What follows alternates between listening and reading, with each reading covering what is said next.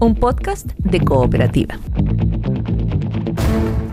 Este es el podcast de El Diario de Cooperativa, una presentación de cooperativapodcast.cl, otra forma de escuchar.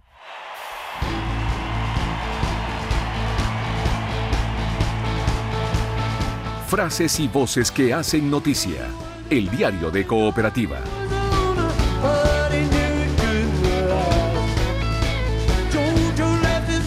Nos fuimos directamente al siglo pasado, a los años 60. Sí, nomás, con estos al año músicos 69. que han perdurado con mucha fuerza en la historia de la música pop a través del mundo, Verónica.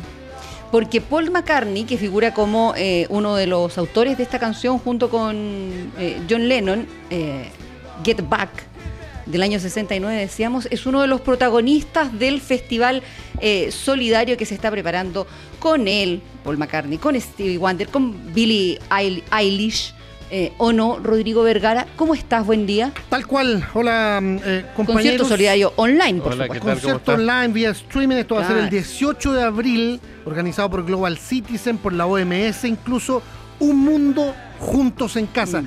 Y es solo una de las citas de streaming que vamos a poder estar observando estos ¿A días. qué hora se sabe ya o no? Eh, ¿Que no, lo acá? 18 de abril no lo sé. Pero por ejemplo, jueves y viernes de abril, todos ¿Sí? los jueves y viernes de abril, Dulce Patria en Casa, un ciclo organizado por cooperativa que va a tener a Nano Stern, de Kirusa, entre otros. Y mañana desde su casa va a estar tocando Mon Laferte y también Kevin Johansen para poder seguirles en redes sociales. Oye, este de Paul McCartney es el show que está curando Lady Gaga. Tal cual. Este es el mismo. Ella eligió a los artistas. Está Oye, Eddie Paula Vedder Molina, ¿cómo estás tú? Buenos días. Buen Muy día, bien. Paula. Muy bien, muy buenos días. Em, yo he disfrutado muchísimo de varios conciertos en casa que se están eh, grabando. Está el de Chris Martin o pequeñas participaciones. Está Yoyoma, que está actualizando siempre pequeñas canciones de alivio para quienes están en aislamiento. Lo mismo con Neil Young. Hay un montón de música para revisar y yo solo quiero decir que cuando pensamos Diga. que la música es eh, asignatura secundaria quizás en la educación, cuando pensamos que los fondos para la música tienen que ser los, los mínimos, voy a citar aquí a muchas personas en redes sociales que han dicho, imagínense pasar para quienes están efectivamente en aislamiento, en cuarentena en sus casas, sin música. Imagina eso y luego puedes pensar lo importante que es, ¿no? Y el rockero Roberto Sá está con nosotros también. po. Oiga, día, para Roberto. un Beatle maníaco como yo, esto es pero una maravilla, escuchar a Paul McCartney y escuchar a todos esos artistas en este en esta presentación, además que va a ser online y que lo que busca es que la gente se quede en casa entretenida, así que hay que hacerles caso a ellos, hay que quedarse en la casa y escuchando a Paul, al bueno Oye, de Paul.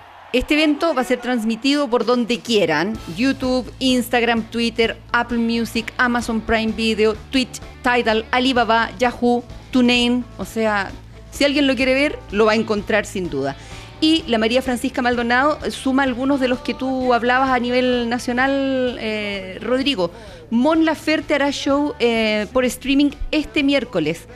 La información está en cooperativa.cl porque ahí ustedes miran Mon Laferte Show miércoles está.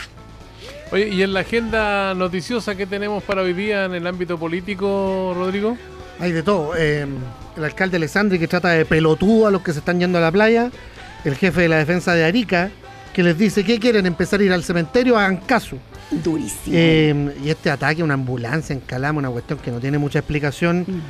Salvo el desvarío de algunos nomás. Incluso la rayaron y le pusieron no más virus, como si la ambulancia fuera a desperdigar virus por ahí. Eh, pero hay otras cositas, eh, lo de la tercera hoy día con el sumario de carabineros en el caso de Gustavo Gatica y la tensión en la Cámara por la posible, posible, debería ser así, elección de Gabriel Silver en esa corporación. Contigo, Paula, vamos a estar atentos, me imagino, a lo que pasa con Boris Johnson, pero a otras cositas también. Así es, eh, a Boris Johnson, cuya situación no es tan grave todavía como para estar conectado a un eh, respirador mecánico, es lo que se dice recientemente en los últimos minutos en Londres, pero hay muchísima preocupación además por eh, la forma en que se va a seguir llevando adelante el gobierno cuando su líder, que inicialmente negó la gravedad del eh, COVID-19, está en cuidados de emergencia. Ha empeorado la situación de Boris Johnson, algo que se confirmó ayer, y Bolsonaro, que era queda solo, quedó como el único líder que considera que la crisis no es tan importante, el otro era Boris Johnson que está grave, Él quedó solo, pero quedó solo también Mm. políticamente porque enfrenta una alianza sin precedentes de gobernadores, secretarios de Estado y autoridades políticas que se rebelan contra el escepticismo y la falta de cuidado que está ejerciendo Bolsonaro como presidente para contener el COVID-19. Oye, yo veo acá en Santiago mucha moto, bicicleta, en reparto de comida, pero a todo esto, Roberto Sá, parece que para quienes producen alimentos eh, en restaurantes no, no dan los números de todas maneras. ¿eh?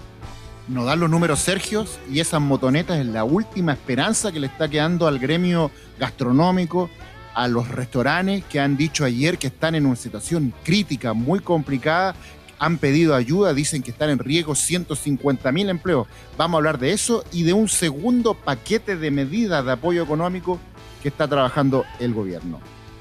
Vamos a estar conversando también esta mañana con el alcalde de San Pedro de la Paz. Le vamos a preguntar por esta gente que trataba de salir de eh, la ciudad en, en el maletero de su auto. Y vamos a estar hablando sobre la construcción de respiradores mecánicos en nuestro país. Vamos a estar en contacto con el ministro de Ciencias, Andrés Kup. Todo en esta mesa de reporteros. Entramos en materia en instantes. Este es el podcast de El Diario de Cooperativa, una presentación de cooperativapodcast.cl. Oye, estamos en la mesa de reporteros aquí en el diario de Cooperativa, observando ya un Santiago donde el sol está alumbrando con el cielo totalmente despejado en esta jornada de martes, con Verónica Franco, Rodrigo Vergara, Roberto Sá y Paula Molina, en esta mesa de reporteros que se transmite a todo Chile y el mundo a través de cooperativa.cl. Hace un rato había una luna preciosa antes que, que despuntara el alba. Ya no, ya, está todo clarito, eh, al menos aquí cerca de la, de la cordillera. Oye, hablemos de coronavirus, de la capacidad de nuestro país para acceder a ventiladores mecánicos para los contagiados que lo necesiten, eh, las facultades que, de universidades que ya están trabajando en la reconversión y en la construcción de ventiladores mecánicos. Es uno de los temas que queremos conversar esta hora con el ministro de Ciencias, Andrés Kuf. ¿Cómo está, ministro? Buenos días. Muy buenos días a todos ustedes en la mesa y a todos nuestros radioescuchas. Gracias por recibir la llamada, ministro. Buen día. Bueno, Encantado. Me imagino que entre otras convocatorias que se ha hecho por parte del gobierno está la, la convocatoria a los científicos, a los premios nacionales de ciencia y al mismo tiempo eh, a los expertos en materia de, de salud para enfrentar esta pandemia desde el punto de vista de los desarrollos tecnológicos, ¿no? Así es, nosotros como Ministerio de Ciencia estamos articulando diversos grupos eh, que han eh, puesto sus capacidades a disposición del país de manera muy generosa. Estamos trabajando en varios frentes. Ustedes ya han conocido eh, que una red de laboratorios se ha puesto a disposición para contribuir a la capacidad diagnóstica.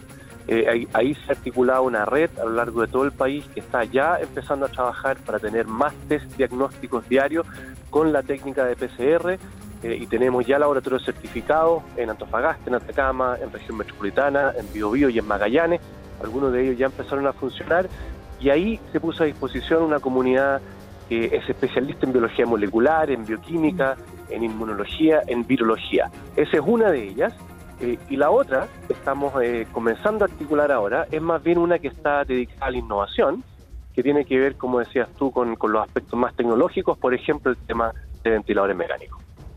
Eh, vamos, vamos por parte, hablemos de, de, los exámenes primero, ministro. Hoy, ¿cuántos exámenes se pueden realizar en el país y cuánto están demorando? Porque fue una de las críticas hasta hace un par de días la demora que eh, tenía la entrega de los exámenes que se realizaban. Mira, primero hay que considerar que hemos avanzado muchísimo en el mes eh, que ya llevamos de, de esta pandemia en Chile comenzamos con un solo laboratorio que podía hacer exámenes, que era el ISP, el Instituto de Salud Pública, uh -huh. y hoy día ya tenemos una red público y privada eh, de más de 40 laboratorios, muy distribuidos a lo largo de Chile, que están haciendo aproximadamente 3.000 test diarios. ¿ya? Eh, eso nos posiciona en un muy buen nivel a nivel latinoamericano, como uno de los países que más test realiza diariamente. Perfecto, eh, se realizan 3.000 diarios. ¿Y en qué plazo están los resultados de esos test? 3.000 diarios y el, el, el, test es un test que es complejo, es un test que se llama de PCR, donde uno detecta la molécula eh, directa del, del, virus y eso entonces tiene un, una cierta duración y los plazos eh, efectivamente se están haciendo más estables, estamos llegando a un nivel donde eh, se puede reportar con un, con un, con un plazo que nunca va a ser inmediato porque el test se demora varias horas, eh, pero nos estamos acercando a tener un, un, plazo de entrega que, ya está alcanzando niveles de, estabilizados, digamos. Perdón, pero ¿cuánto es eso, ministro? horas más o menos. 24 horas. Sí. Ahora, eso eso ha comenzado a expandirse. Nosotros tenemos hoy día ya cientos test más que se pueden empezar a hacer a partir de los laboratorios científicos y eso puede llegar si implementamos la capacidad máxima a 1.400. Por lo tanto, tendríamos aproximadamente 4.000, 4.400 test diarios que se pueden hacer y eso nos pone en la cabeza de cuántos test estamos haciendo diariamente en América Latina. La posibilidad de mm, elaborar, de fabricar en Chile los respiradores artificiales que tan necesarios son, eh, ministro, eh, ¿qué tan real es y en cuánto tiempo? Bueno, eso es un, eso es, es la otra área, digamos, de, más bien de innovación y esto se complementa con lo que está haciendo el Ministerio de Salud, porque el Ministerio de Salud tiene eh, en Chile instalados respiradores, sabemos que hoy día hay aproximadamente 1.200, 1.300 ventiladores, y además hay un plan eh, de incorporación de nuevos ventiladores que vienen de nuevas compras, se están reconvirtiendo también máquinas de anestesia, hoy día se han postergado mucha de la cirugía y por lo tanto esas máquinas de anestesia se pueden reconvertir también a ventiladores mecánicos y ahí está participando eh, también los, los anestesistas. Ahí hay un número importante de, ventiladores que se pueden eh, obtener de la reconversión, cerca de 500 eh, desde las máquinas de anestesia. Se pueden también reconvertir ventiladores que se utilizan normalmente para, para niños y se pueden reconvertir para adultos que tengan un peso inferior a 50 kilos. Y por lo tanto, ahí hay un plan donde se incorporan nuevos ventiladores de, adquisiciones y también de reconversiones. Y sumado a ello, lo que estamos haciendo como Ministerio de Ciencia es que estamos impulsando eh, también la, la fabricación de ventiladores a nivel nacional y ahí nuestro rol es principalmente de establecer estándares únicos para que estos ventiladores tengan lineamientos técnicos, requerimientos técnicos que sean eh, de la más alta calidad. Ministro Kuf, muy buenos días, le habla Paula Molina. Hay eh, preguntas respecto a la, a la capacidad que tengamos de operar estos eh, respiradores, ¿no? El eh, subsecretario de redes asistenciales dice 3.315 ventiladores mecánicos disponibles en Chile. Em, usted habla, en Estados Unidos hoy día se habla, por ejemplo, de compartir eventualmente ventiladores entre pacientes. Yo no sé exactamente cómo se hace eso, pero entiendo que lo están haciendo. Pero quiero saber si contamos con personal preparado para operar esta, estos respiradores. Hoy día contamos con personal eh, para eh, operar los ventiladores, sin embargo, sí nos tenemos que preparar frente a eventualidades de que parte de su equipo de salud tenga que entrar a cuarentena, eh, por ejemplo, y es algo que estamos considerando. También dentro de las opciones que estamos considerando junto al Ministerio de Salud se encuentran unidades eh, de telemedicina donde eh, podamos ampliar las capacidades de, un intensivista a poder eh, supervisar más de un ventilador. Y eso ciertamente está también dentro de las cosas que estamos planificando hoy día. Ministro Gup, o sea, sería esa una, un área donde, donde tenemos algunas necesidades. Tenemos que, de todas maneras, planificar muy bien eh, los turnos de los equipos médicos, proteger a los equipos de salud, porque verdaderamente ellos son la primera línea que, nos permiten hoy día eh, enfrentar esta epidemia. Por lo tanto, mucho esfuerzo dirigido a proteger esos equipos de salud en cuanto al manejo de los equipos, a cómo eh, tienen que entrar en turnos que nos permitan entonces mantener una operación prolongada sin que los perdamos por contagio o por necesidad de cuarentena. Sí, ministro Kup, eh, bueno, tan importante como los respiradores artificiales que podamos fabricar o traer, ¿no es cierto? Es el tema también de la elaboración, la fabricación de una vacuna para este coronavirus. En Chile hay dos universidades que están trabajando en eso con académicos, ¿no? La Universidad de Concepción y la Universidad Austral. ¿Qué hay sobre eso? ¿Qué avances hay? ¿De qué tiempo seguimos hablando? ¿Se sigue hablando de un año, ocho meses? ¿Cómo está eso, nosotros, ministro? Nosotros tenemos en Chile eh, una comunidad de inmunólogos, inmunólogas que efectivamente son de, muy buena calidad, tienen muy buena trayectoria y tienen experiencia en elaboración de vacunas. Hoy día hay vacunas en Chile que se están probando ya, por ejemplo, contra eh, otros eh, virus respiratorios como el virus inicial Eh, pero esto, para este brote, no va a estar listo ni aquí ni internacionalmente. Eh, no existe una vacuna contra el coronavirus, la vacuna de influenza que se adelantó la campaña no protege contra coronavirus y nosotros no vamos a tener una vacuna en los próximos 18 o 24 meses. Esto es un proceso largo que tiene algunas fases que se llaman preclínicas eh, y luego tiene fases clínicas, tiene tres fases clínicas donde tiene que probarse que no perjudica primero la salud de los individuos, después que eh, tiene una respuesta positiva y después que es más efectiva que otros tratamientos. Eso se demora bastante tiempo y por lo tanto para este brote no vamos a contar con una vacuna y por lo tanto nuestra principal línea de defensa son estas medidas de contención, de distanciamiento social, de aumento de lo más que podamos de la capacidad de testeo y finalmente de, de nuestra capacidad de distanciarnos socialmente para poder no eliminar esto porque este virus ya está en nuestra sociedad y lo que tenemos que hacer es controlar cómo se dispersa para que nuestro sistema de salud esté preparado para recibir a aquellos que lo necesitan. Ministro, ¿qué tan escuchado se siente usted al interior del, gobierno hoy día? Se sabe que participa de la mesa, de las reuniones eh, temprano en Palacio, pero em, en relación se lo pregunto, por ejemplo, a criterios económicos, a criterios sanitarios. ¿Qué rol está jugando la ciencia ahí? Mira, yo tengo que decirte que eh, lo que estamos viviendo hoy día es una situación totalmente inédita, donde frente a una epidemia mundial muy incierta como escenario, eh, Chile hoy día se enfrenta a esto con un Ministerio de Ciencia. Yo en este momento estoy en el auto, voy llegando a la moneda, voy entrando a la reunión que tenemos todos los días en la mañana, a las 8 de la mañana, con el presidente, con el ministro de Salud, con el ministro de Interior y con el ministro de Defensa. Y por lo tanto estamos metidos en un grupo que diariamente está preparándose, está respondiendo a esta, emergencia. Además, como Ministerio de Ciencia estamos participando en la mesa social, que es una instancia tremendamente importante y muy valiosa por eh, que representa eh, el cómo enfrentamos como país esto de manera unida. Eh, también estamos dirigiendo una mesa técnica de datos y por lo tanto estamos participando en todas las instancias o en la mayoría de las instancias donde se están tomando las decisiones importantes respecto a esta emergencia y eso creo que es un logro país de tener hoy día un Ministerio de Ciencia que les quiero recordar solamente entró en funcionamiento en octubre y el primero de enero recién, hace tres, cuatro meses, eh, tuvimos eh, ya completo el ministerio con la Agencia Nacional de Investigación y Desarrollo y como país estar hablando que a cuatro meses de tener la nueva institucionalidad funcionando, nosotros estemos eh, en, en las instancias de toma de decisión, me parece que refleja una madurez de cómo estamos enfrentando esta crisis y eso se refleja en que estamos hasta el momento con una situación donde las medidas que se han tomado han sido muy oportunas, han sido muy efectivas y por lo tanto eh, tenemos que tener claro de que lo estamos enfrentando con conocimiento y con evidencia en la toma de decisiones.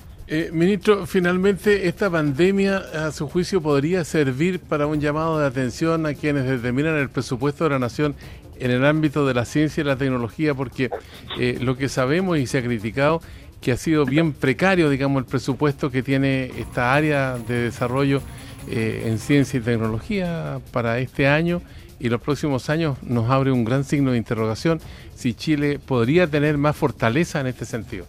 De todas maneras, creo que esta epidemia va a ser una, un, un, un, periodo de aprendizaje y no solamente para el presupuesto, sino que para muchas otras cosas que, que debemos eh, que debemos atender, para las cuales nos debemos preparar. Eh, esto eh, ciertamente da cuenta de que necesitamos tener una base amplia de conocimiento, de tener capacidades que nos permitan eh, enfrentar una epidemia como esta no es la primera, no va a ser la última, pero estamos hablando de una epidemia que en este caso es sanitaria. Eh, nos tenemos que enfrentar también a otros tipos de crisis. El año pasado conversamos mucho sobre una crisis climática y ahí también tuvimos una comunidad científica preparada que respondió frente a, ese llamado.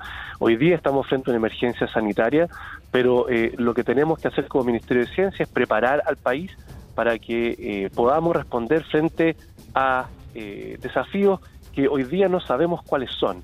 Y para eso tenemos que tener personas preparadas, capacidades y ciertamente, como dices tú, el presupuesto también es un elemento importante, eh, pero no es lo único. ¿ah? Tenemos que tener una red bien articulada, tenemos que tener canales donde la evidencia científica llegue a la toma de decisiones de manera institucional y por lo tanto, eh, para todos creo que esta va a ser un, un periodo muy, muy importante de aprendizaje. Queremos agradecerle al ministro de Ciencia y Tecnología, Andrés Cube, por conversar con nosotros en el Diario de Cooperativa, que ya está a punto de ingresar ahí a la Casa de Gobierno a la reunión con, con el presidente, ¿no? Así es, vamos entrando en este mismo instante, vamos entrando a la moneda, así que les quiero agradecer el contacto eh, y desearles también mucho éxito y mucha suerte en el día. Igual pues. Buen día. Días, luego. ministro. Oye, hay noticias de última hora, ¿Qué pasó? fresquita. Eh, Luis de Grange, presidente del Metro, entrevistado por eh, Mega Noticias hace un par de minutos nomás, ha anunciado que desde mañana, miércoles 8, desde mañana, miércoles 8, se reabre la estación Baquedano, aunque Mira. todavía solo para la combinación entre línea 1, la que corre por la Alameda Providencia, y la línea 5, la que viene desde Maipú y hasta la Florida Puente Alto. Así que mañana se va a poder combinar al menos en Baquedano, eh, insisto, fresquito lo acaba de anunciar de Granch en Mega. Pero eso significa además que deben haber abierto una de las, una de, los accesos, que era el punto en el que tenían problemas. No habrían la posibilidad de, de- de transbordo porque necesitaban tener una de las salidas abiertas ante cualquier emergencia. No lo sé. Eh, a- al menos eh, anunció la combinación, Sí, es sí. decir, que la gente va a poder transitar eh, en el subterráneo, digamos. No sé si entrar o salir de la, de la estación. Yo creo que En al caso de emergencia, Yo en creo que al interior de la estación. De todas maneras Oye. es algo bien importante y ojo todos con mascarilla porque es obligatorio el uso en el transporte público. Desde mañana a las 5 de la mañana. Oye, hablemos de los restaurantes que salieron a pedir ayuda directamente al gobierno y a los bancos, dicen, para evitar despidos masivos en el sector, Roberto Sá.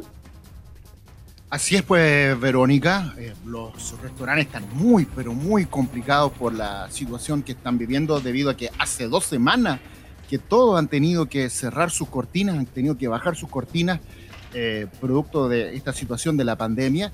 Y esto ya viene a mucho a complicarlo porque venían muy, muy a la palestra debido a la situación del 18 de octubre, sobre todo los restaurantes que estaban ubicados cerca de lugares de concentraciones o manifestaciones. Creo que los mejores ejemplos son lo que ocurrió con una parrilla y otro restaurante, una fuente de soa en Plaza Italia que fueron incendiados, que fueron saqueados, ¿no? Más bien saqueados. Sí. Eh, la fuente alemana también, por cierto.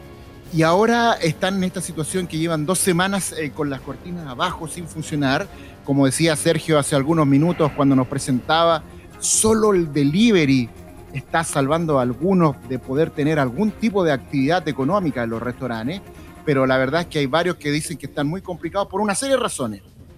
Muchos dicen que siguen pagando arriendos, impuestos, sueldos, eh, inversiones en cocina, horno, tienen créditos que pagar todo y tienen ingresos cero. Mm. Por lo tanto, están ahí en una situación pero muy compleja. Ellos ven ya claramente que esto se va a extender por meses y que el cierre de los restaurantes va a ser una de las medidas que se va a mantener a firme.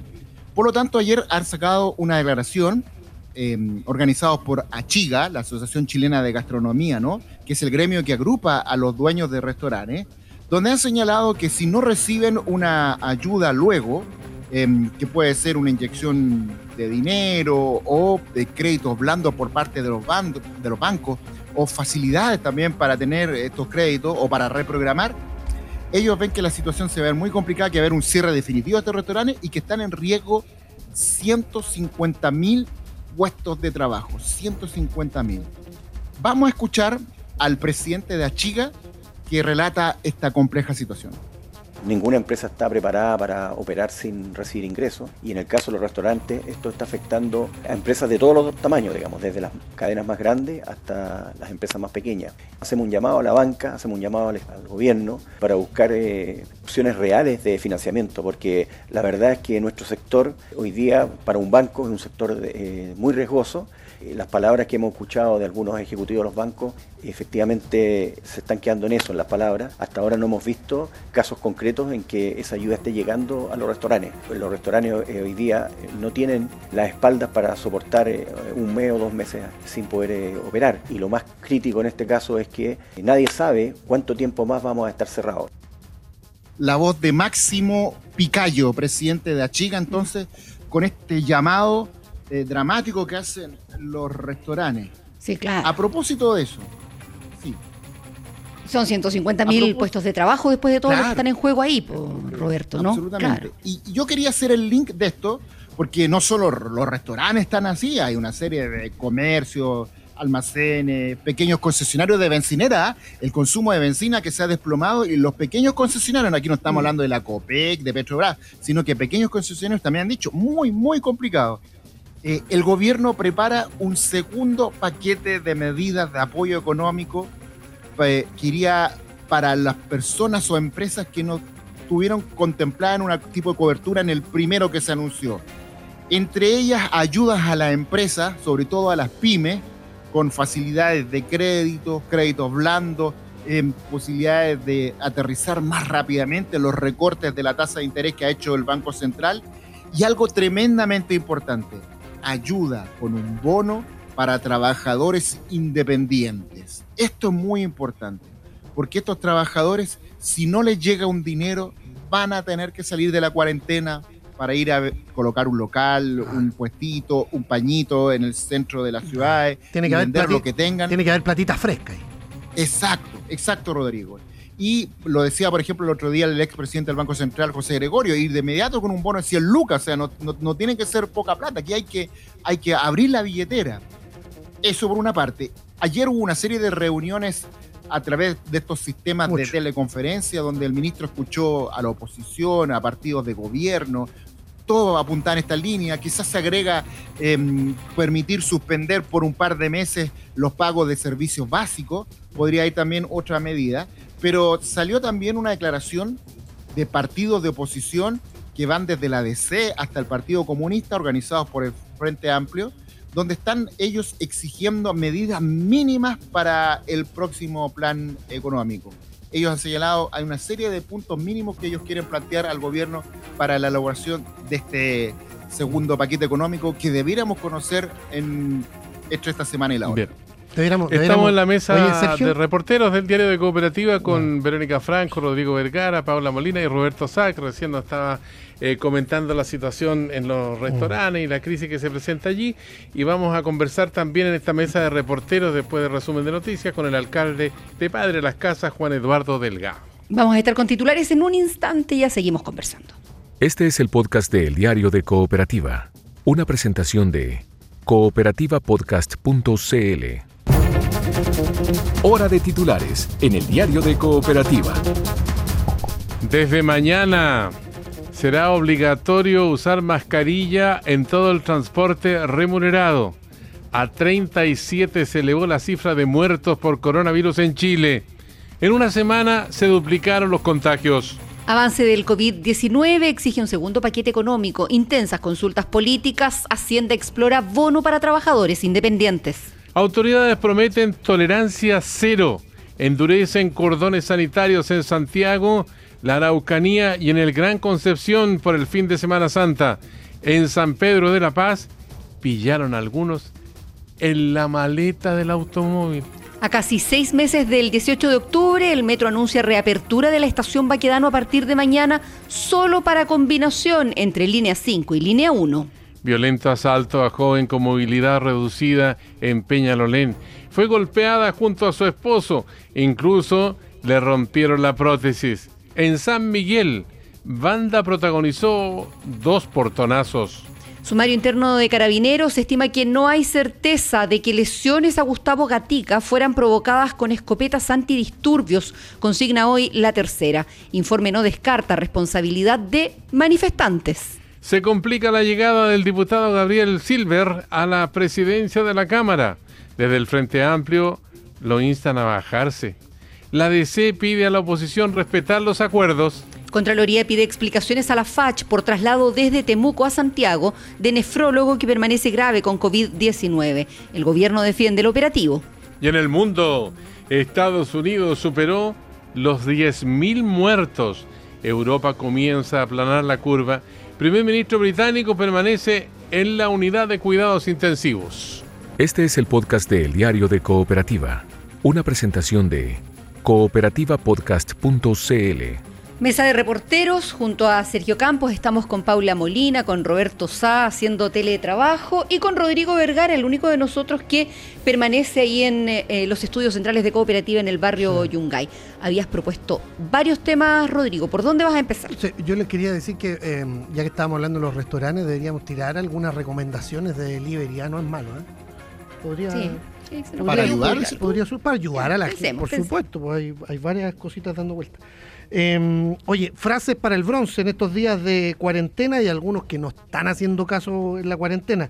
En San Pedro de la Paz, no sé si lo vieron, pero hay eh, un par de gallos que están en el maletero del auto. O sea, para saltarse Impresentable. el cordón sanitario, impresentable. Bueno, el alcalde Alessandri ha dicho que los que se quieren ir a la playa, y eh, no son pocos, ¿ah? los, han, los han detenido en la carretera con bicicletas y motos para la arena, qué sé yo, eh, son unos pelotudos, unos irresponsables, eso dijo el alcalde de Santiago. En Arica, fíjense que el jefe de la Defensa Nacional, eh, un militar en, el ejército, llamó a respetar el confinamiento a la población, a hacer caso a las medidas que se están tomando, porque han crecido los casos en el norte. ¿Qué quieren? Les dijo. ¿Quieren empezar a ir al cementerio en vez de salir de las casas? Eh, después dije, "N- no es, no es necesario que la autoridad llegue con un palo a pegarle a la casa, una cosa así. Eh, el jefe de la defensa que lo trató de negligente, de inconsecuente, de malos padres y de malos hijos. De a los malos que- padres por andar paseando a los niños en los parques y en las plazas. y, dijo. y porque se arriesga a contagiar a los grupos de mayor vulnerabilidad, que son básicamente los adultos mayores. Papá y abuelo. Oye, eh, no son pocos los casos en Europa de gente que se ha saltado las medidas, que han ido a visitar a los abuelos, a los padres ya mayores de 65, 70 años, y los eh, caballeros, la- las abuelitas terminan fallecidas, digamos. Así que Así de, pero así de, así de grave. Claro, es, es muy grave, pero yo creo que además de, eh, no sé, eh, avergonzar o criticar a las personas que salen, yo creo que hay que preguntarse por qué están saliendo, o sea, qué parte del mensaje no comprenden, porque yo creo que cada uno de nosotros, si efectivamente sabe que visitar, que sin síntomas yo puedo contagiar y puedo contagiar a un adulto mayor y ese adulto mayor eventualmente puede fallecer, no saldría eh, como lo estamos haciendo, ¿no es cierto? Los- aquellos que podemos. Entonces, ¿qué es lo que falta? Falta información, eh, eh, Falta falta, conciencia, Paula. También falta conciencia. Hace un par de días fui a dejarle comida a mi madre a la comuna de la Florida y había una cantidad de gente conversando de a tres, de a cuatro personas en las esquinas, al lado de los autos que estaban detenidos. Mucha gente en la calle. En la Florida era un día bastante normal para ser domingo. Mucha gente en la calle. Y de a tres, de a cuatro. ese, ese, bueno, ese relajo el que nos puede jugar una mala pasada en un clima que eh, yo creo que es todavía, todavía de, claro. de como de confianza, ¿no? A nosotros no nos va a pasar. Perdón, Rodrigo, eso sin, sin desestimar que sin duda debe haber gente que lo está pasando muy mal en este momento, que no tiene ingresos y que lo único que puede hacer es, por ejemplo, ir a vender las cositas que tiene eh, o que vendía desde antes a la calle. Bueno, de Claro, hecho, pero ese es un grupo recién. distinto, es un Ese- grupo claro, distinto que tú viste ver. conversando, La sí, esa es otra situación. Yo creo que no está claro que asintomático tú eh, contagias. Y mientras eso no esté claro, las personas van a seguir moviéndose. Y hay Yo que ten- creo. pero hay que tener el resguardo, eh, es el llamado, digamos. En Temuco, miren, eh, ha crecido mucho el, el contagio, hay 365 casos, más que en Las Condes, más que en Chillán, que son eh, otros dos brotes importantes, y ahí uno de inmediato se acuerda del tipo que sin esperar el examen se subió al avión y se fue a la Araucanía a un casamiento, o eh, el brote de la seremía, que no se tomaron las precauciones del caso y ahora ya hasta los, hasta los periodistas que cubrieron esa actividad tienen que hacer eh, cuarentena y hay algunos que están bastante complicados con la enfermedad. En Puente Alto, donde nadie se explica por qué todavía no hay cuarentena local, se saltó de 45 a 119 casos en pocos días. Eh, tiene más casos que Ñuñoa, por ejemplo, en donde hay cuarentena, aquí en el sector eh, eh, centro-oriente de la, de la capital. Entonces, ojo, en Puente Alto también se ha visto muchísima actividad en las calles, en torno a la plaza de Puente Alto, eh, la fila del banco, del supermercado, de la caja de compensación y otras cosas. Y ojo que no, eh, no se está fiscalizando necesariamente esa situación. Y como no se ven, como nadie te pide el carnet, como nadie te pregunta, eh, eso se corre la voz y finalmente se produce este relajo indeseado, por supuesto. En mi salida de los últimos 17 días, 18 días, no me topé con ninguna patrulla de carabineros, con una patrulla militar. Eso fue. Que Bueno, tampoco me paró a mí, pararon Yo auto que iba adelante. yo ando todos los días, pues de acá desde el barrio Yungay hacia mi casa en, en Providencia y en Bilbao y no, no me ha parado nadie. Y nunca he visto un control de, de carabineros, eh, ni siquiera, salvo, salvo los controles que hay eh, en el eje del río, en el puente del Arzobispo, en el puente Loreto, o en mismo Pionono, que es para la gente que ya eh, va a salir de Santiago o de Providencia hacia Recoleta, por ejemplo. Bueno, pero no hay un carabinero por persona, No, pues, ni una radio patrulla No, por, por cuadra, y las personas tienen que quedarse en su casa porque tenemos que comprender que asintomáticos de todas maneras contagiamos. Yo creo que esa, esa es la clave. Yo a veces veo fotografías de personas que yo quiero y respeto y que dicen aquí no tengo síntomas, entonces, qué sé yo, tomando un jugo. Pero es que asintomático se contagia. Tú puedes tener el virus y no tener idea, y en el intertanto contagiaste a un montón de personas que sí se van a enterar y de la peor forma que están enfermos. o sea, porque lo, porque lo otro es la lógica al maletero. Es que la otra es la lógica al maletero. claro. ¿no? Porque la lógica al ma- maletero es que no me pille el carabinero o ya en el extremo me meto a la maleta del auto. Y la lógica al maletero no puede, no yo- puede ser la que nos guíe. Yo he visto publicaciones de gente que yo creía sensata y que hasta hace un par de semanas nomás decía que este era un virus inventado por Piñera para tapar el sol, digamos, y tapar la crisis social. Y que ahora después terminaron pidiéndole a Mañelis que los encierre a todos, una cosa bien eh, Una contradictoria. contradicción. Una bien contradictoria. Oye, eh, otra cosa, eh, la tercera, eh, cambiamos de tema, eh, la tercera publica, eh, no entero el sumario, pero sí algunas conclusiones del sumario de Carabineros sobre el caso de Gustavo Gatica, el eh, joven eh, cuyos ojos fueron mutilados en medio de una protesta ahí en las cercanías de Plaza Italia. Eh, el- lo que dice el sumario va a generar seguramente mucha polémica porque dice que es imposible definir quién fue el responsable del disparo que le quitó la vista, identifica a los ocho funcionarios que estaban ahí que usaron una escopeta antidisturbios porque, según sus propios testimonios, se vieron sobrepasados, que ya el agua y los gases lacrimógenos no eran suficientes. Y además dice que eh, como no existe certeza que la munición utilizada haya causado les- las lesiones, insisto, el sumario de carabineros dice que no hay certeza de que la munición de ellos mismos eh, haya causado las lesiones, no descarta, por tanto, que esto haya sido provocado por los propios manifestantes que dice tenían también un alto poder de fuego, es decir, contaban con, eh, eh, qué sé yo, ondas, piedras y otros y otros artículos. Eh, eh, eso es lo que se ha publicado. Por ahora no ha habido reacciones del entorno de, de Gustavo Gatica. Entiendo que el, el ex fiscal Carlos Gajardo está dirigiendo esa defensa, así que seguramente va a haber reacciones durante la jornada. Ciertamente, ahora eh, lo más reciente de Carabineros en torno al caso de Gustavo Gatica es que no tenían información desde su más alto mando respecto a lo que había ocurrido. Yo consideraría eso en términos de la eh, ignorancia o falta de conocimiento que estaba aludiendo su, su mayor general, su general director. Y lo otro es la carta donde, eh, o la mm, editorial en el Mercurio donde plantea efectivamente que es necesaria la reforma de Carabineros. Yo creo que ya eh, no queda nadie que no piense que Carabineros necesita una reforma profunda, incluida la propia institución. Mira, eh, tuiteó el, el fiscal, el ex fiscal Gajardo, el abogado que defiende a, a Gatica, que lleva adelante esa, esa defensa. eh, una vez que pase la crisis del coronavirus, dice, una de las primeras reformas debe ser a la policía uniformada. Tras cinco meses de estallido, más de 400 lesionados oculares, sus controles internos estiman que no hay falla alguna en su procedimiento. Somos tontos hasta las 12 y revive su famosa frase del caso Penta eh, Gajardo, eh, adjuntando precisamente la nota de la tercera con el sumario que yo les contaba. Sí, bueno, esto se inscribe en, el contexto de lo que decía Paula, de las declaraciones del general Rosa en el Congreso, donde en resumen lo que dijo, solo sé que nada sé y ni de eso estoy seguro. Y el otro elemento que llama la atención en esta investigación que hizo Carabineros, o sea, Carabineros investiga a sí mismo. Esa es la, la curiosidad que tiene No, esta sí, información que es se que es un- publica en el matutino. Es un sumario administrativo. Esto corre Claro, en, para- es en por eso, paralelo a la se investigación. investigan a sí mismos y en realidad todavía no está disponible la investigación que lleva a cabo la, la Fiscalía, Claro. donde entiendo que se apeló a la Policía de Investigaciones para que apoyara la indagación correspondiente. Ahora, eh, el hecho que diga también que aquí puede haber una responsabilidad de los manifestantes eh, genera una serie de dudas y no hay ninguna certeza de lo que se dice, solamente que Carabineros eh, busca la ma- forma de desligar cualquier responsabilidad en el luctuoso suceso que implicó a Gustavo Gatica, que perdió los, os- eh, los dos ojos por los disparos de perdigones. No, O sea, claro. lo más concreto que trae el informe finalmente, el informe interno de Carabineros, es eh, quiénes eran los ocho funcionarios policiales que usaban escopeta antidisturbios en la jornada en que eh, terminó ciego Gustavo Gatica, un coronel, un teniente coronel, un mayor, dos capitanes, un suboficial y dos sargentos que vienen individualizados. Sí. Esos nombres no los conocíamos de No, antes. no hasta ahora, no hasta ahora, aunque la, la institución había dicho que se sabía quiénes estaban en ese lugar, quienes eventualmente podrían haber disparado y causado esa- esas lesiones, una cuestión que después en su declaración ante los fiscales, ya lo, lo vimos ayer, el general Rosas eh, dijo desconocer, incluso dijo desconocer, recuerden, eh, quien llevaba adelante el sumario, digamos, Digo, no, no tenía esa información.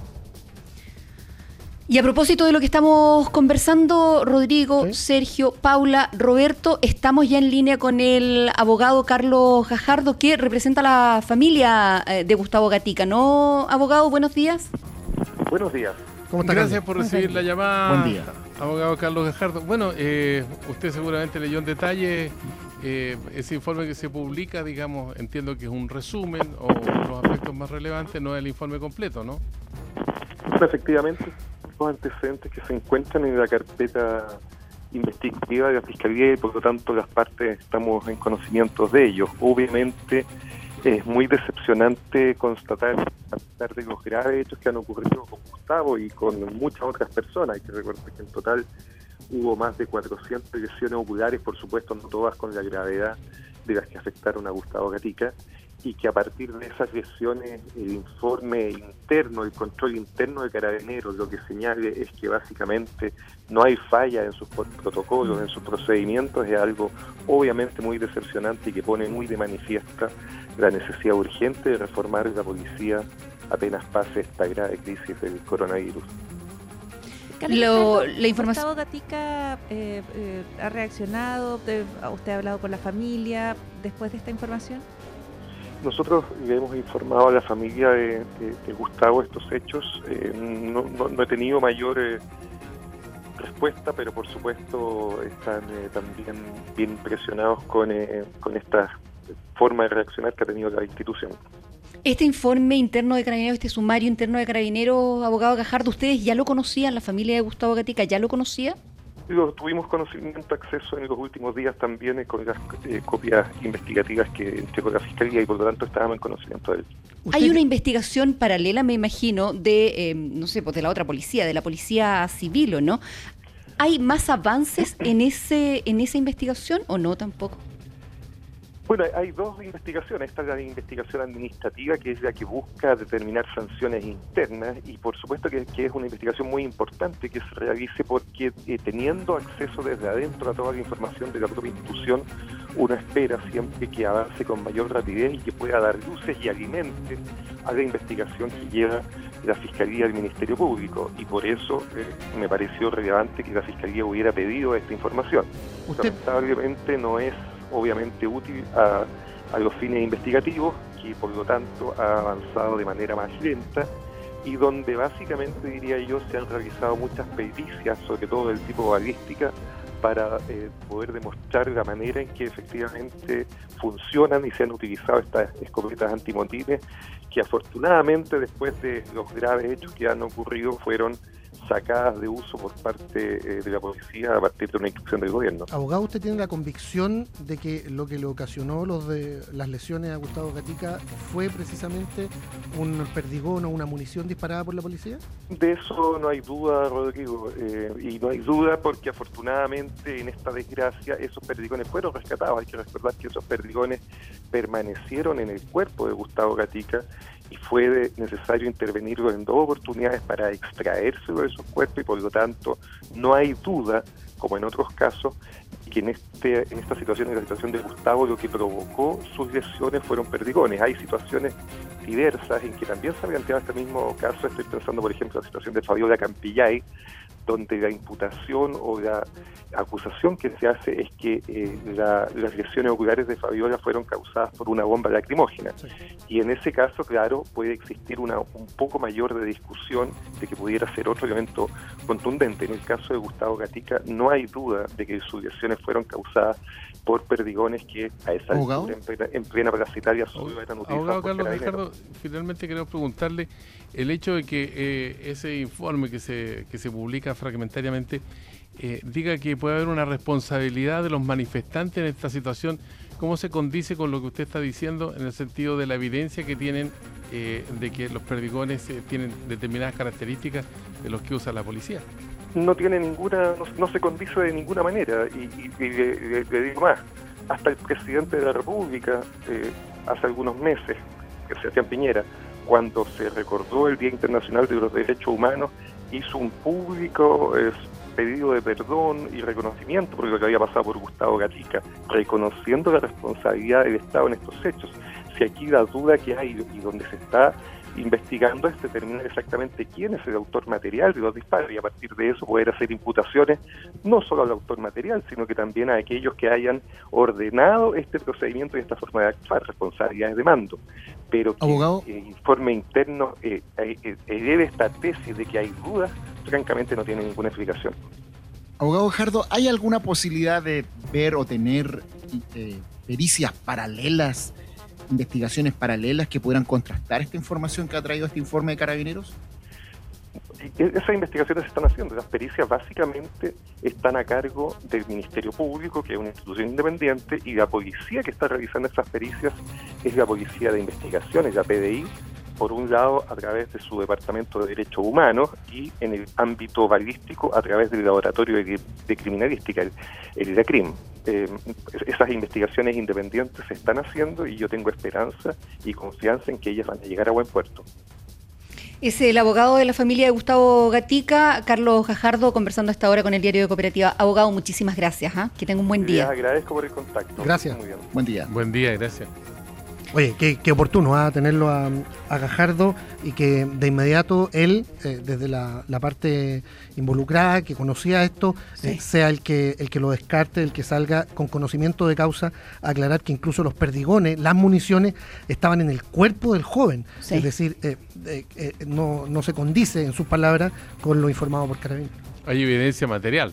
Pero también, dice él, ha habido poco avance en la investigación que ha instruido la Fiscalía, la fiscalía eh, porque Carabineros precisamente no ha entregado más antecedentes que los que están en este sumario interno. Lamentablemente. Ha avanzado lentamente aquello también. Hacemos un alto en esta mesa de reporteros. Ya volvemos con más. Estamos con Sergio Campos, con Roberto Sá, con Paula Molina, con Rodrigo Vergara. Este es el podcast de El Diario de Cooperativa. Una presentación de cooperativapodcast.cl. Y en esta mesa de reporteros del diario de Cooperativa le recordamos a usted que a lo mejor se incorporó más tarde que hoy día vamos a tener 31 grados en Santiago, puro verano cuando estamos en pleno otoño, aquí con Verónica Franco en teletrabajo, Rodrigo Vergara en Maipú 525, teletrabajo también para Roberto Sá, Paula Molina. Bueno, eh, Paula, eh, ya anticipamos que Bolsonaro vive una situación bien curiosa, porque primero echa al ministro de Salud, después lo, lo mantiene porque presiona el Congreso de las Fuerzas Armadas en fin, eh, ya no le basta pelear con la oposición, sino que pelea también con los colaboradores cercanos. ¿ah?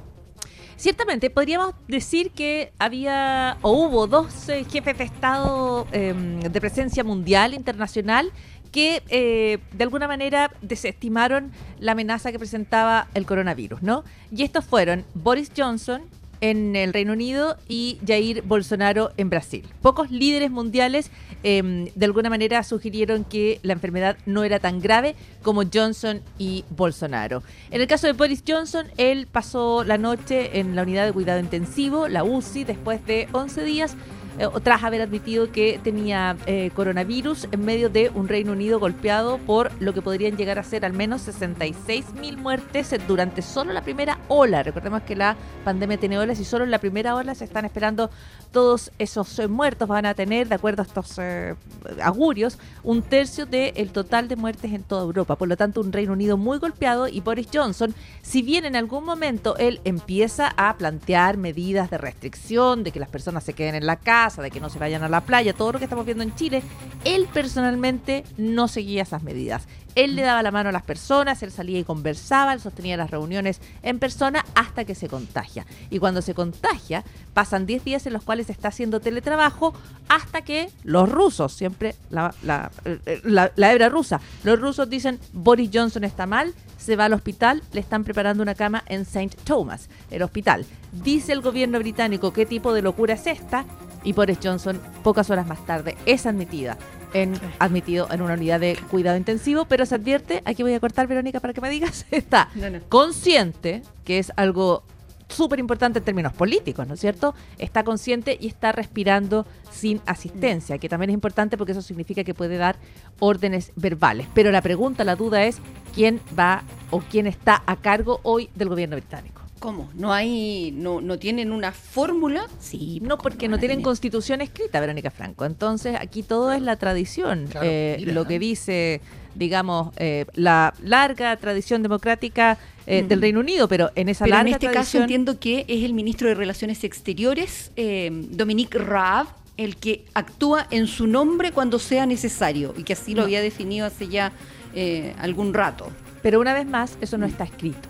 Lo que tiene poder el canciller Raab es para, para afirmar aquello que Boris Johnson no puede afirmar. Pero recuerda, es bien importante si Boris Johnson puede hablar o no. Por eso es tan Mm. vital respecto a si está respirando solo o no. Todo esto en una constitución que no está escrita, entonces nosotros podemos pensar que el canciller está a cargo, pero si el resto del gabinete cree que el canciller no está a cargo, porque le cae mal el canciller, porque no siempre todos los gabinetes se llevan bien entre ellos, no hay veces que los ministros no se llevan tan bien, si tienen cualquier discusión de poder, no está escrito quién la resuelve. Y por supuesto, no está Ahora, escrito en la larga tradición Raab- Lo británica. de Raab es, una, es, una, es un comunicado escrito, este sí, de Downing Street, o sea, Bueno, de la, la oficina BBC del primer ministro. La BBC Verónica tiene más dudas que tú ¿Ya? respecto a quién eh, va a seguir el proceso. Ahora, si las cuestiones siguen, eh, y nadie quiere, por supuesto, que empeore la salud de Boris Johnson, eh, si se vuelven muy complicadas, lo que tendrían que hacer es volver a pedir, eh, eh, volver a elegir un líder en el partido y ese es el que gobierna. Pero la duda es quién resuelve, porque para eso está la figura del primer ministro, que es primero entre pares, porque es el que decide cuando hay desavenencias. Si hoy hay desavenencias en el gabinete, no está claro que sea Raab Mm. el que puede llegar y tomar la decisión por sobre la opinión de sus pares, ¿comprende? No es el, no es el primero entre los pares. Ahora, Entonces, yo digo, si ya les había pasado antes cuando tuvieron que operar del corazón a Tony Blair eh, durante su mandato, No ¿cómo aprendieron la no? lección. Claro, ¿cómo no dijeron? Parece que esto lo tenemos que tener clarito de antes. ¿ah? Ahora, Boris Johnson, a mí lo que me parece interesante compartir a las personas que creen que pueden andar circulando es que es un hombre de 55 años. Eh, se ha visto muy eh, desmejorado porque estaba gobernando por videoconferencia. No sé si vieron los últimos videos, pero se veía bastante, eh, digamos, eh, eh, enfermo, ¿no? Pero Sí. es una persona joven y está yendo a eh, y está en cuidado intensivo. Por lo tanto, eh, yo creo que también es una alerta respecto a eh, cómo este virus puede afectar de manera bien intensa a personas relativamente jóvenes, ¿no es cierto? Como eh, Boris Johnson. ¿Vamos a Brasil? Vamos, pues. Bolsonaro. Oh, yo es- encantado. Otras desavenencias que se producen ahí, ¿ah? No se Claro, puede. pero nuevamente, este es el que quedó entonces. Una vez que Boris Johnson cae enfermo, eh, Bolsonaro se convierte en el único mandatario que todavía niega lo grave que es la crisis del eh, COVID-19. El político de ultraderecha ha dicho que eh, esto no es más que un resfrío, eh, que de algo hay que morirse. Y de nuevo, no sé si han escuchado personas que han dicho eso en, en el entorno, ¿no? No, no han escuchado nunca personas que dijeron, oye, si es un Sí. resfrío nomás. Bueno, eh, es, Jair Bolsonaro dice lo mismo. Tiene menos ¿qué- muertos que la influenza, se dijo al principio también. Y parece que algunos lo mantienen. Bueno, Bolsonaro eh, se está enfrentando con una alianza sin precedentes de algunos de sus ministros eh, claves en el gobierno federal, de líderes del Congreso y 24 de los 27 gobernadores brasileños, que, todo, que tienen harto poder, porque Brasil es federal, no es como Chile, no es eh, unitario, sino que cada Sí. eh, eh, federación, cada, cada región tiene muchísimo poder. Y, tiene- Bueno, y- y dispone de recursos y los pueden administrar, de hecho. Claro, el gobernador de Sao Paulo, que no es ningún opositor, digamos, es un, un político de centro derecha, más de centro derecha que de extrema derecha como Bolsonaro, pero Joao Doria eh, emerge como oposición clave y eh, con 46 millones de residentes, esa es eh, la dimensión de Sao Paulo, un tercio del Producto Interno Bruto de todo Brasil, Es mucho. eh, o sea, pesa muchísimo. Él dice, los gobernadores hoy estamos más unidos de lo que nunca estuvimos y eh, vamos a empezar a tomar medidas independiente de lo que de lo que plantee eh, Bolsonaro, ¿no es cierto? Bolsonaro dice no porque se van a perder puestos de trabajo, la economía se va a detener. Los, los, goberna- los, eh, gobernadores le dicen hay que eh, detenerse de todas maneras y por lo tanto hay eh, una serie de medidas que se toman. En Oye. Sao Paulo, lo mismo en Río de Janeiro. Paula- Sao Paulo, que es uno de los grandes focos, un brote gigante, digamos, en, en Brasil, tiene muchísimos casos y tiene hace rato ya más de 100, 150 personas fallecidas. Brasil tiene 12.000 240 casos y tiene ya 566 muertos en todo su territorio. Y de nuevo, eso en cifras oficiales. Sí, claro. Eso solo en cifras oficiales. Eh, Sao Paulo, de hecho, tiene el 80% de las hospitalizaciones de todo el país, tienen lugar en, en eh, Sao Paulo. Eh, así que los gobernadores toman el... de alguna manera se toman el espacio que deja Jair Bolsonaro. Jair Bolsonaro eh, los ha, eh, por supuesto, que ofendido, eh, de alguna manera amenazado. Nadie debe olvidar que yo soy el presidente. Eh, lo que nos va dejando esta crisis hasta ahora es esta elección de políticos, nuevamente como Boris Johnson, como Bolsonaro, como Trump, que fueron tres mandatarios que parecían coloridos, eh, radicales, excéntricos, eh, creativos en la mejor de las eh, descripciones, podría decir uno, eh, se están probando eh, muy dañados en esta crisis, no solo ellos dañados políticamente, sino que las personas que los eligieron muy dañadas en su, en su salud y en su expectativa de vida. Paula Molina, Roberto Sá, Verónica Franco, Rodrigo Vergara, los voy a llevar a la región de la Araucanía, Vamos. ahí al sur de, de Temuco, 5 kilómetros, 12 minutos del viaje, vivían 80 mil personas allí, se inauguró un hospital en la última jornada, hay tres consultorios que funcionan hace tiempo, la primera farmacia popular después de Santiago. Se fundó precisamente ahí en, en Padre Las Casas, estamos con el alcalde Juan Eduardo Delgado, eh, titular de Padre Las Casas. ¿Cómo está, alcalde? Buenos días. Buenos días, Hola, muy buenos alcalde. días. Buenos días, ¿cómo están? Buen día. Alcalde, eh, ¿comprenden o no comprenden la gravedad de la situación que están viviendo los habitantes eh, de Padre Las Casas y de la Araucanía? Porque ayer era la preocupación que manifestaba el presidente cuando estaba inaugurando el hospital vía teleconferencia. Mira, en general, yo diría que un 90% de nuestros vecinos eh, han hecho el resguardo necesario y tomado las medidas que uno le estaba diciendo por todos los medios. Pero hay un 10%, especialmente la gente más joven, que no, no está eh, siguiendo las instrucciones. Hay personas en el campo que hacen torneos de fútbol los fines de semana. eh, hay personas que todavía se reúnen como para entretenerse en las calles, en los parques. Entonces hemos pedido mucho más eh, personal de las Fuerzas Armadas, le hemos pedido carabineros, nuestros inspectores municipales están saliendo también a, a ver estos grupos de personas y, explicarles que están afectando no solamente a ellos, sino que ellos pues, entran a sus hogares y se puede producir infección en todas las familias. Entonces ese 10% es el que nos tiene preocupado hoy día a nivel comunal. Y obviamente también el, el libre tránsito entre Temuco para las casas, que pese a estar en cuarentena, también nos faltan más efectivos que puedan eh, controlar el, eh, y que no sea un libre paso entre las dos comunas. Nosotros estamos separados por Temuco solamente por el río Cautín. Ese, esta falta de eh, medidas eh, más restrictivas, eh, de, de auto medidas de protección, ¿no? Las personas que van y hacen campeonatos de fútbol, las personas que se reúnen en, parca- en parques y plazas. Aquí conversábamos en el diario de Cooperativa. ¿Falta información o, eh, o falta fiscalización? Porque lo que decíamos, alcalde, no puede haber un carabinero por persona, no pueden estar los carabineros mandando a las personas para las casas. ¿Qué es lo que falta en, en la ciudadanía, en su opinión? Yo creo que falta la conciencia en, en un grupo, no sé, estamos hablando de personas que tienen entre 14, 20 años, que probablemente creen que, que no les va a afectar la enfermedad o, o realmente no han tomado conciencia. Nosotros en, en la comuna tenemos alrededor de 60 personas con infección positiva. Nosotros estamos tomando los exámenes en domicilio en la comuna nuestra y en la comuna de Temuco y hay un desfase entre la toma de la muestra y el resultado de más o menos alrededor de 28 horas. Por lo tanto, nos tiene preocupado que el número de infectados día a día va creciendo. Y también ya tenemos fallecidos alrededor de cuatro personas. Y no entendemos cómo no se toma esa conciencia. O sea, no porque uno sea joven o porque cree que no te va a dar, eh, se exponen. Entonces, este 10% que podría parecer dentro de toda la población que tenemos no tan significativo, es significativo en el momento de infectar porque son van a ser portadores, probablemente también tengan la enfermedad y eso se nos va sumando. Con una persona infectada tienes cuatro o cinco personas de tu hogar que también van a presentar la infección y eso es lo que estamos tratando de evitar. Nosotros el sistema de salud ya lo tenemos colapsado ayer al inaugurar el hospital. De alguna manera sentimos un alivio por el número de camas, por el número de respiradores mecánicos. 280 camas, ¿no? son 232 camas, camas entre UCI hospitalizados y el resto de las camas, para ser las 280, son los lugares donde podríamos tener más pacientes, que son, por ejemplo, en pabellones, tenemos el- en los lugares de, de diálisis, porque el hospital abrió solamente el ala de hospitalizaciones donde está donde estarían los pacientes con ventilación mecánica, los pacientes aislados.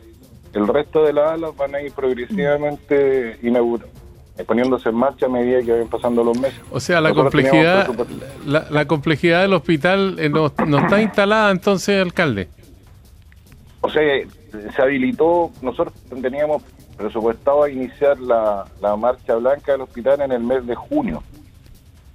Junio, a, me- a fines de junio o inicio de julio era lo que estaba programado y por el tema de la infección y por lo que está pasando aquí en la región, eh, cuando viene el presidente nos pidió agilizar al máximo el, eh, las fechas y logramos y es muy difícil cuando estamos hablando de dos tres meses antes tener equipos para poder hacerlo y realmente lo logramos y ya estamos con las 32 camas iniciales listas con los ventiladores mecánicos instalados el viernes estaríamos con siete en nuestro hospital y semana a semana va a ir aumentando el número de, de, de camas y los servicios que podamos ir entregando Entonces son son cuidados básicos, intermedios y también críticos las camas que tiene el hospital ahí en Padre Las Casas.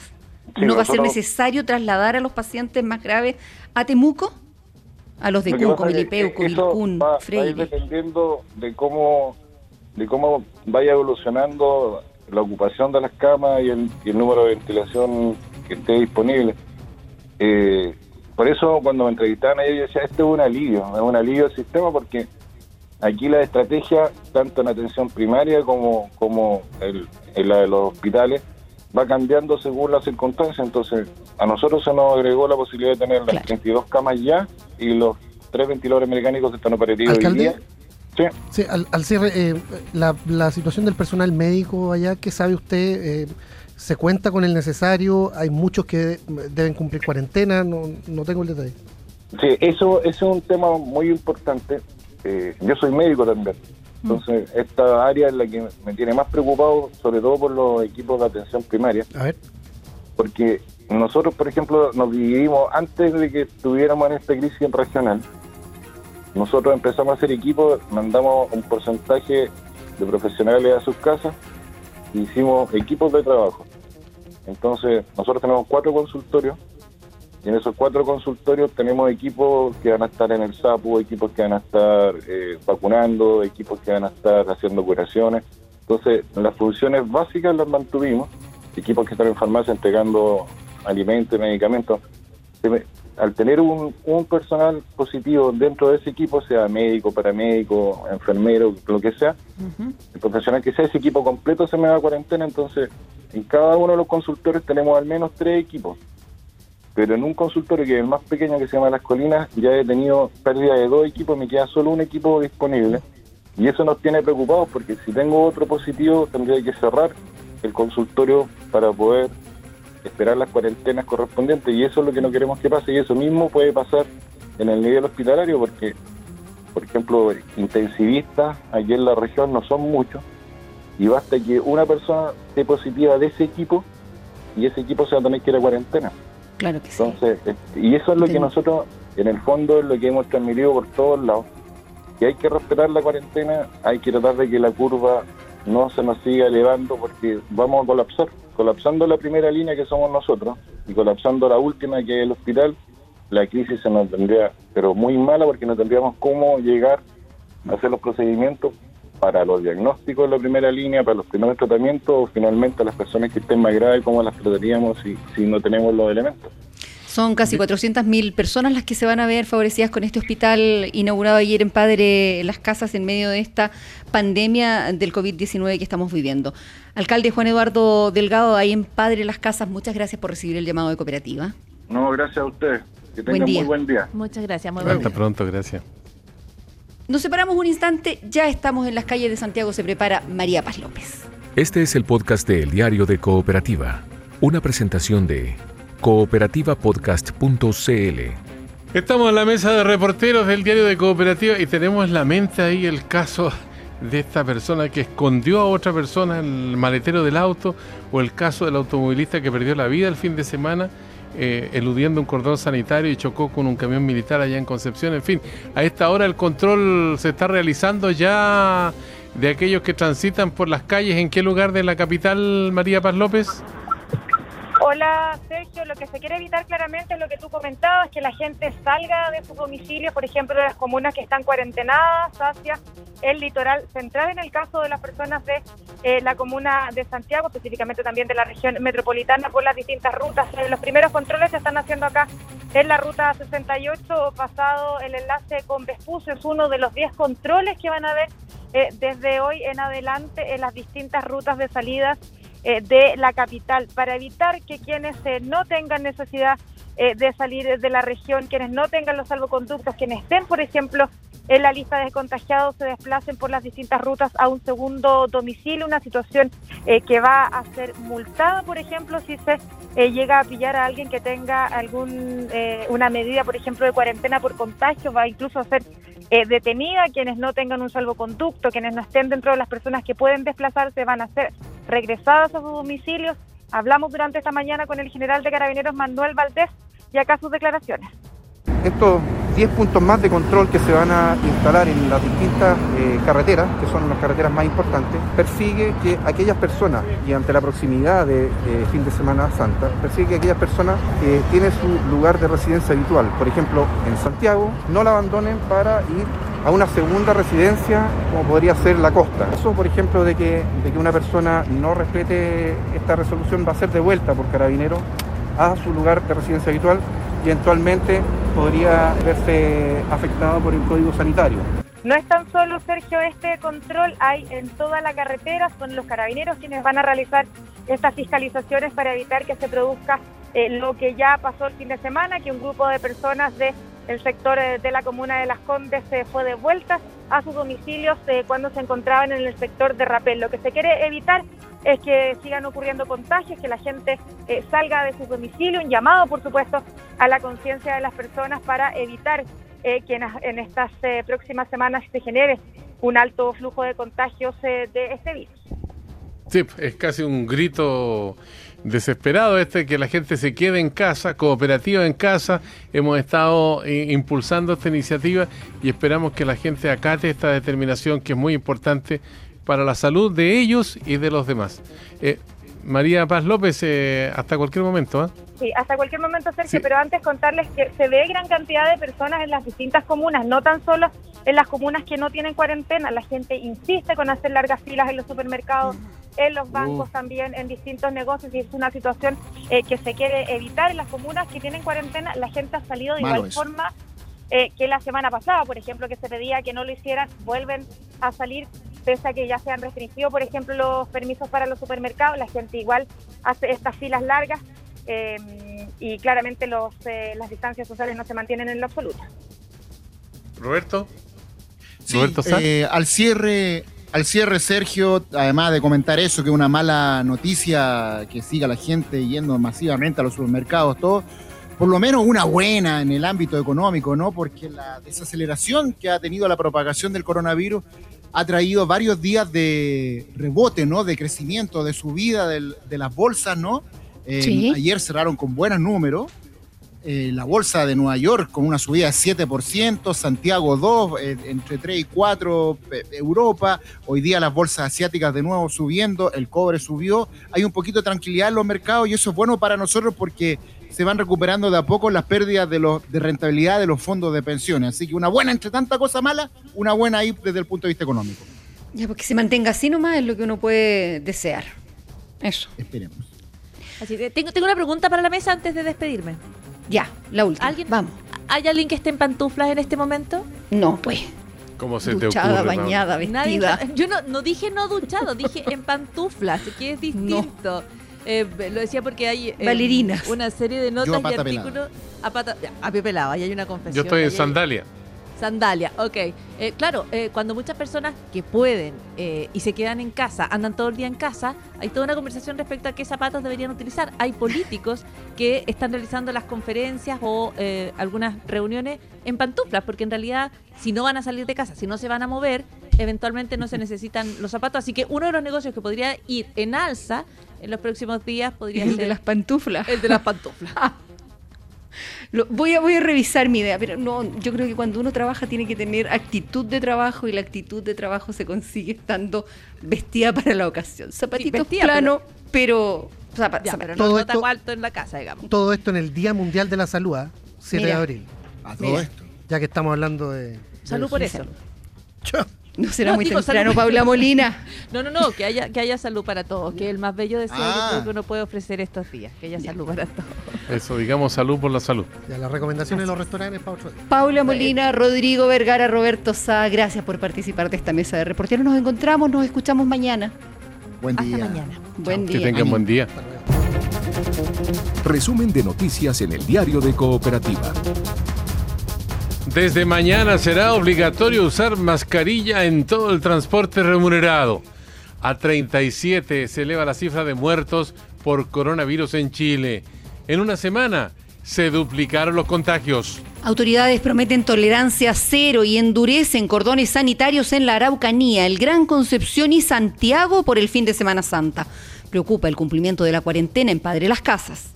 Estos 10 puntos más de control que se van a instalar en las distintas carreteras persigue que aquellas personas, y ante la proximidad de fin de Semana Santa, persigue que aquellas personas que tienen su lugar de residencia habitual, por ejemplo en Santiago, no la abandonen para ir a una segunda residencia. Yo diría que un 90% de nuestros vecinos han hecho el resguardo necesario y tomado las medidas, pero hay un 10%, especialmente la gente más joven, que no, no está siguiendo las instrucciones. Hay personas en el campo que hacen torneos de fútbol los fines de semana, hay personas que todavía se reúnen para entretenerse en las calles, en los parques.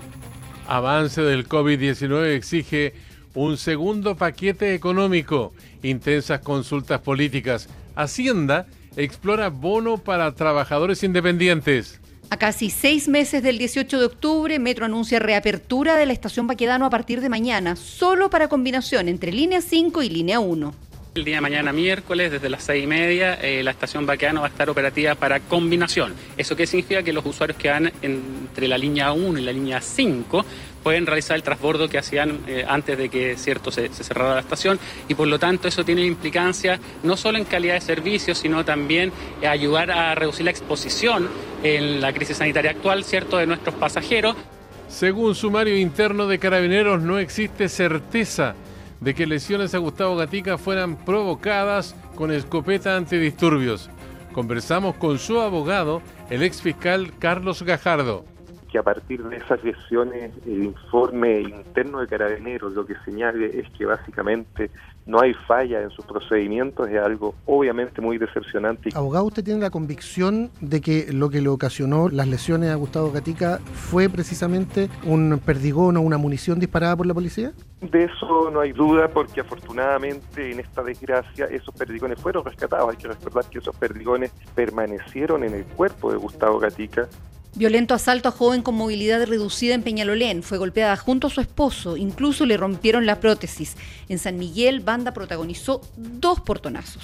Entraron dos personas, mi hermana es minusválida, le falta una pierna. los dos ladrones entraron con pistola, le pegaron con el caño la pistola acá en la cabeza, la agarraron del cuello amenazándola que le iban a matar. Le pegaron a Juan Carlos, le enterraron un chuzo acá en la pierna. Bueno, se llevaron los, de los vehículos. Indican las víctimas efectivamente fueron amenazados con armas de fuego, aprovecharon que el vehículo se encontraba detenido y aprovecharon esa oportunidad para sustraer el vehículo. Había un menor de tres años, al padre, el conductor le dio la posibilidad de, de bajarlo y luego huyen del lugar con el vehículo y en el vehículo en el que andaban.